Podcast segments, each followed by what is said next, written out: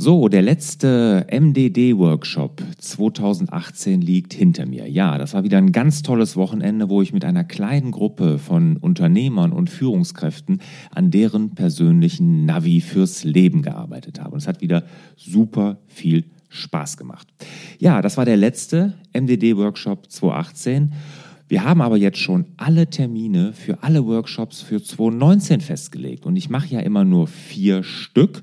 Und im Gegensatz zu meiner Ankündigung werde ich diesmal wirklich durch die komplette Republik reisen. Also, es gibt einen hier im Rheinland, es gibt einen in Rheinland-Pfalz, wieder im Kloster Hornbach. Es wird aber zusätzlich noch einen geben im Waldressort Heinig in Thüringen, eine ganz, ganz tolle Location. Und dann noch im Süden Deutschlands nämlich im Allgäu. Alle Termine für nächstes Jahr stehen also fest. Ihr findet sie wie immer unter larsbobach.de-mdd. Und diejenigen, die sich dieses Jahr, also 2018 noch, für einen Workshop in 2019 entscheiden, bekommen noch zusätzlich einen 10% Frühbucherrabatt. Also wenn du schon immer darüber nachgedacht hast, mal dein Navi fürs Leben gemeinsam mit mir zu entwickeln, dann ist der MDD-Workshop garantiert was für dich und es wird hundertprozentig ein Termin für dich dabei sein und dann sicher dir jetzt noch den 10% Frühbucherrabatt.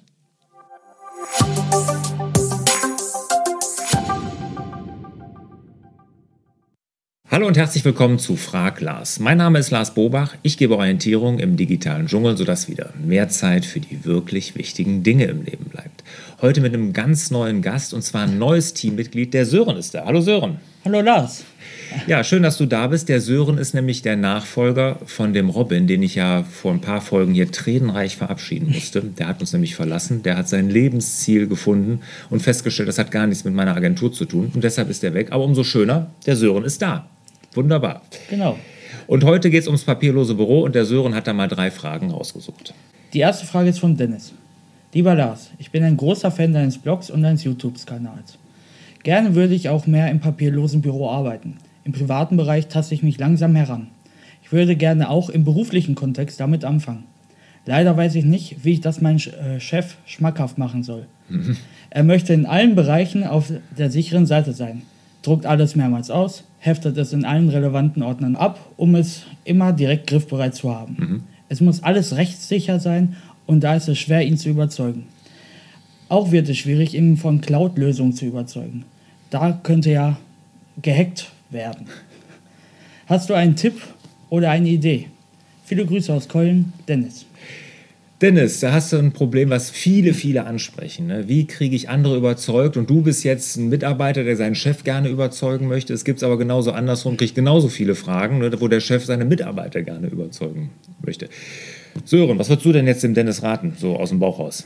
Aus dem Bauch raus, ich würde äh, dem Chef erstmal ja, viele Informationen zukommen lassen, ihn informieren, was es für Möglichkeiten gibt, ihn natürlich auch ähm, darüber informieren, dass Cloud-Lösungen durchaus sicher sind und auch durchaus hacksicher, vor allem von den großen Firmen, und ihnen dann äh, die Vorteile auflisten. Mhm. Genau, das ist ganz wichtig, die Vorteile. Ne? Und das, da muss eigentlich jeder äh, Chef drauf ansprechen, ne? wenn man sich die Vorteile von einer papierlosen Organisation mal überlegt, dass es nämlich einfach wirklich ein total transparentes Arbeiten ist. Ne? Also ich habe wirklich, ich, den ganzen Prozesse kann ich wirklich transparent durchgucken. Ne? Ich finde alles viel schneller. Der durchschnittliche Knowledge Worker, also Wissensarbeiter, was wir ja alle sind, die wir am Schreibtisch sitzen, braucht pro Tag zwei Stunden, um zu suchen. Ja, und wenn man jetzt mal überlegt, wir würden das alles digital machen, dann würden wir alles viel, viel schneller finden. Aber die Sachen liegen teilweise auf dem Server, teilweise bei mir auf dem Rechner, teilweise im Aktenschrank und so. Ich finde nichts. Ich bin zwei Stunden beschäftigt, jeden Tag, um Sachen zu finden. Also ein Wahnsinn. Und das kann man sich ja überlegen, was das an Geld kostet. Ne? Also diese Vorteile deinem Chef mal rausstellen. Und ganz wichtig bei sowas, selber mit gutem Beispiel vorangehen und deinem Chef vielleicht mal zeigen, was du da für Vorteile hast. Mit der Cloud, da kann ich, ach, da könnte ich zehn Folgen hintereinander machen. Hacksicher. Also es gibt nichts sicheres als eine Cloud. Wenn man sich mal überlegt, wenn du was in die Cloud legst, ja, du legst eine Datei ab, die wird in, keine Ahnung, 100 kleine Dateien zerhackt, ja, dann werden diese kleinen Teile auf Servern in der ganzen Welt verteilt. Ja, also, selbst wenn einer einen Server hackt und so ein kleines Teil von deiner Datei findet, der wird niemals die große Datei zusammenlegen. Aber auf deinem Server oder deinem Rechner, wenn das einer hackt, oder hackt, hat er sofort alle Dateien im Zugriff.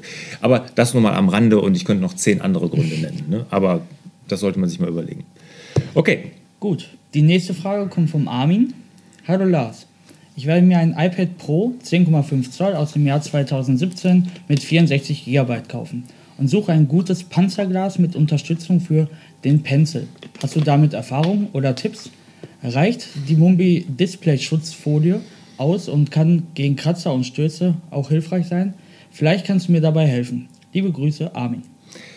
Ja, Armin, ich kann dir nur raten, keine Folie drauf zu tun.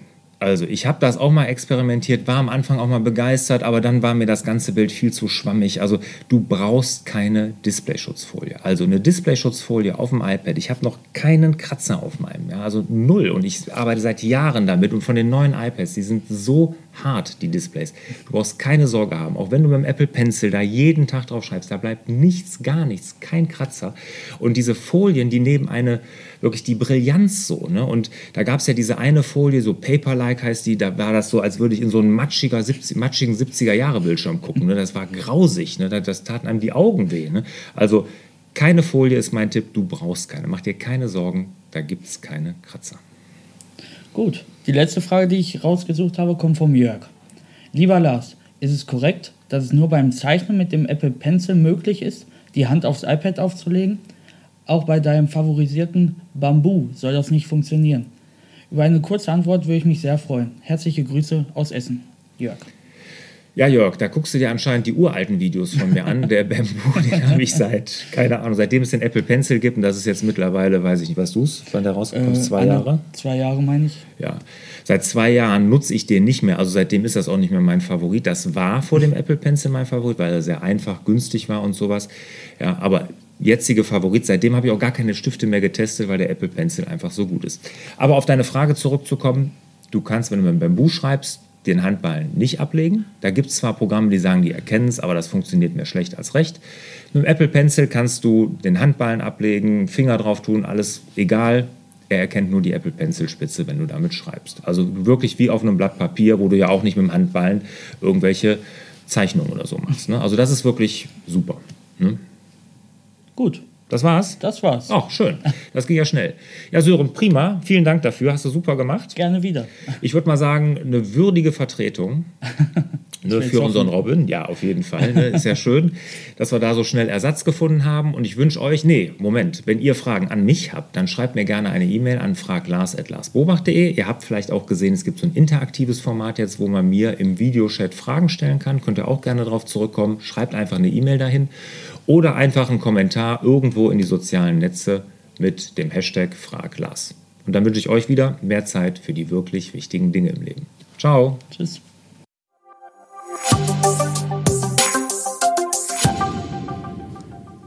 Zum Abschluss habe ich noch eine große Bitte an euch.